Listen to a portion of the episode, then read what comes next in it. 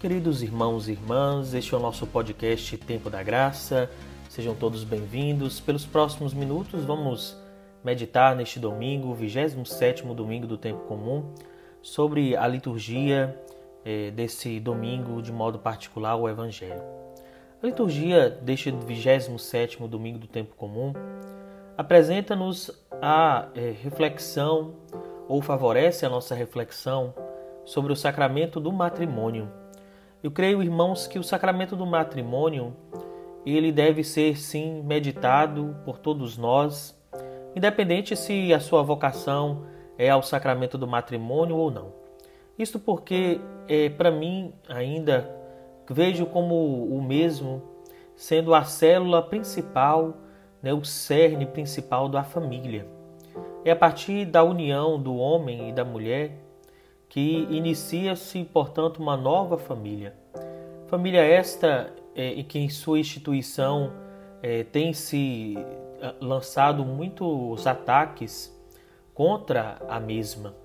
Temos vivido um tempo em que é, tem se dividido entre família tradicional e família moderna. Usando essa mesma reflexão, vamos é, partir sobre o que é a família primeiro. Eu vejo que a família ela não deve ser entendida como dois tipos de família: uma família moderna, uma família tradicional. Existe a família e tudo aquilo que for acrescentado além disto, eu creio que seja algo é, assim é, fora daquilo que o Senhor quer da, do plano de Deus. A família ela é composta em sua maioria pela presença do pai, da mãe é, e dos filhos. Mas nós sabemos que essa mesma família ela pode ser entendida e pode ser verificada como a presença de um só dos pais, né? Uma vez que a mãe ou o pai já faleceu e ali você tem os filhos.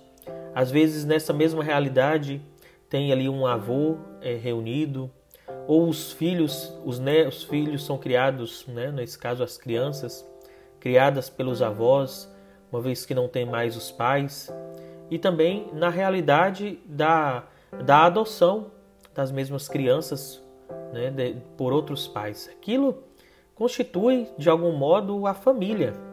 Estas são as variações, talvez alguma outra que me foge aqui com os tios, né, com primos ali reunidos, mas é, tudo aquilo que for além dessas compreensões é, deve ser entendido como algo é, acrescentado pela, pelo pensamento moderno. A família ela não deve ser entendida com a presença de dois pais ou duas mães. Né? Não existe essa, essa situação. Pois muito bem. E a liturgia fala a respeito desta união do homem e da mulher. Diz ainda que serão uma só carne, falando a partir do livro do Gênesis. Deixará seu pai e sua mãe né, e se unirão para ser uma só carne. É, a partir daí, eles constituem, portanto, uma família, iniciam uma família. Dentro desse contexto, irmãos, é preciso lançar um olhar a respeito da dignidade desta família, desta união enquanto sacramento.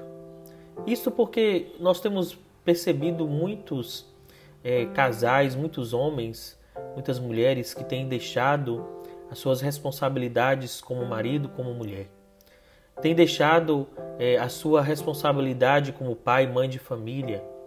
Homens que têm se entregado ao, aos vícios, algumas vezes à, à, prostituição, ao adultério. Outros casais que se reúnem é, de forma inconsciente daquilo que estão fazendo no sacramento do matrimônio, simplesmente começam uma vida fora do sacramento e aí depois é, criam toda uma confusão em torno de si, principalmente quando necessitam realizar o batismo dos filhos.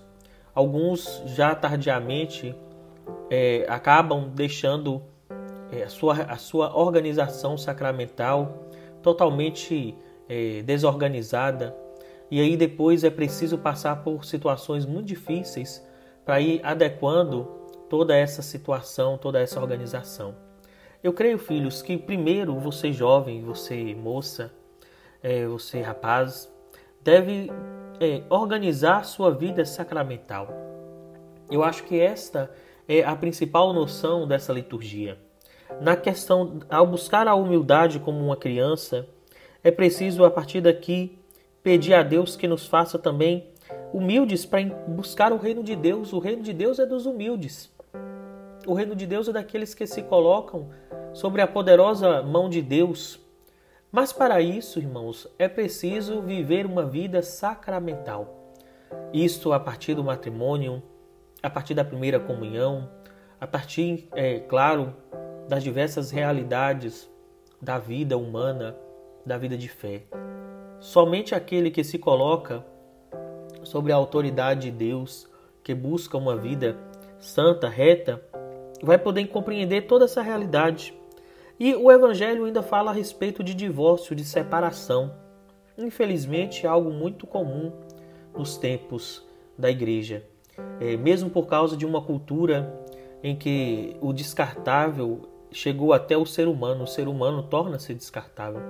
Muitos casais começam e já têm um pensamento de que se não der certo, eles simplesmente se separarão.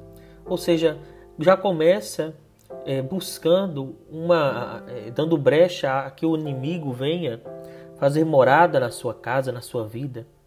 Irmãos, nós temos que tirar essas mentalidades do nosso meio para que reine somente a graça de Deus, para que impere somente a vontade de Deus Todo-Poderoso. E não a nossa, não o nosso querer, mas a misericórdia do Pai. Por isso, eu te convido neste domingo a fazer esse pedido ao Senhor, de que você seja sempre mais instrumento da vontade de Deus, que você possa se regularizar enquanto é sacramento do matrimônio, talvez você que ainda não recebeu o sacramento, para que você possa se organizar na sua vida é, depois para se aproximar da comunhão, é, enfim, participar de toda a vida eclesial. Aqui é preciso, irmãos, colocar um passo, dar um passo muito grande na vida do sacramento. Depois, queridos, existe também a realidade daqueles casamentos que foram nulos. Por isso, você que está casado no matrimônio, que tem alguma incerteza é, da, da questão do, do seu sacramento do matrimônio, que foi necessário se separar, talvez já se separou do marido, da esposa, e tem o desejo no coração de reconstituir uma nova caminhada de vida, de rever toda essa situação, talvez o seu matrimônio, a celebração do seu matrimônio foi inválido. E aí é preciso, irmãos, entrar com um processo de nulidade. Cada caso, cada realidade é, uma, é um caso. É preciso analisá-los, é preciso olhar é, o que aconteceu no dia do sacramento, como aconteceram as coisas né, naquela, naquele tempo e verificar se aquilo foi nulo, se foi válido. Né? De fato, é algo muito dispendioso, humanamente falando, né? Também financeiramente, mas emocionalmente abala a pessoa. Né? Mas talvez seja um caminho de libertação, às vezes, para muitas pessoas. Às vezes a pessoa ela passa muito tempo de sua vida sem ter um direcionamento, sem ter a, capacidade, a possibilidade de conduzir os seus, os seus passos, porque está preso a uma estrutura é, passada. Então, até isso aqui é uma libertação. Mas aqui é preciso deixar bem claro que a igreja não proclama um divórcio, uma separação. A igreja vai proclamar, no caso, que foi nulo, que foi nula o dia da, da celebração do seu matrimônio. Né? É isso que a igreja faz. É isso que a igreja vai proclamar é, ao colocar a nulidade do seu sacramento, né? a nulidade sacramental. É isso que a igreja vai estabelecer.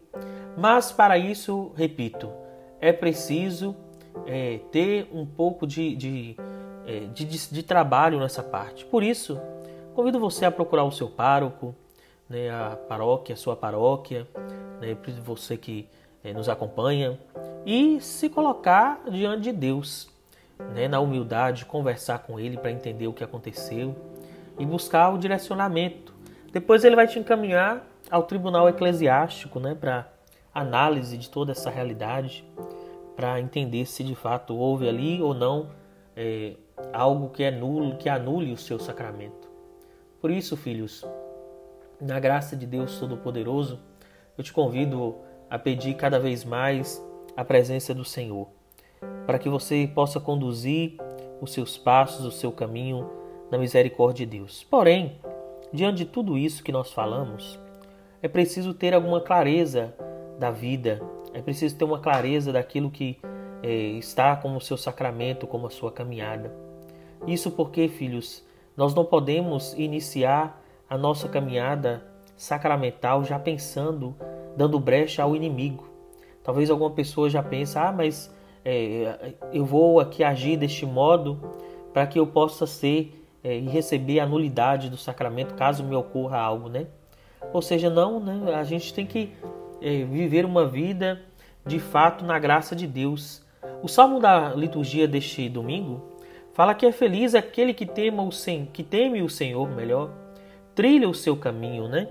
É preciso, irmãos, é, temer a Deus, é preciso buscar a Deus, é preciso viver é, de fato na graça de Deus Todo-Poderoso, para ser uma só carne, para ser um só em Deus Todo-Poderoso. Né? E aqui é preciso ir aos poucos pedindo a Deus que nos conduza. Por isso, nesse tempo é, que nós vivemos, neste 27 domingo do tempo comum, convido a todos a rezar pela sua família a rezar pelo seu matrimônio, você que é casado, a rezar pela sua casa, a rezar pelos seus, pedindo ao Senhor que te conduza cada vez mais em sabedoria, para que saiba testemunhar né, o amor misericordioso de Deus, seja através do sacramento, seja através da sua própria vida, enfim, é, ou seja, como católico, como fiel, testemunhar as maravilhas que Deus realiza, os prodígios que Ele realiza em sua vida, no seu coração. Que nós possamos todos, irmãos e irmãs, receber de Deus suas bênçãos, suas graças, receber do Senhor a sua misericórdia. Que nesse tempo o Senhor venha em socorro de nossas fraquezas, dando cada vez mais a graça da santificação. Que nós possamos, irmãos, é, construir uma sociedade pautada no amor, na misericórdia de Deus Todo-Poderoso. Louvado seja nosso Senhor Jesus Cristo para sempre seja louvado. Deus abençoe cada um, cada uma, em nome do Pai e do Filho e do Espírito Santo. Amém. Muito obrigado a você que nos acompanhou nesse tempo da graça de Deus Todo-Poderoso, nesse dia da misericórdia de Deus. Nós queremos louvar ao Senhor Deus Todo-Poderoso por cada um de vocês que nos acompanham pelos nossos, pelo nosso podcast Tempo da Graça. Muito obrigado mesmo, você que tem nos acompanhado.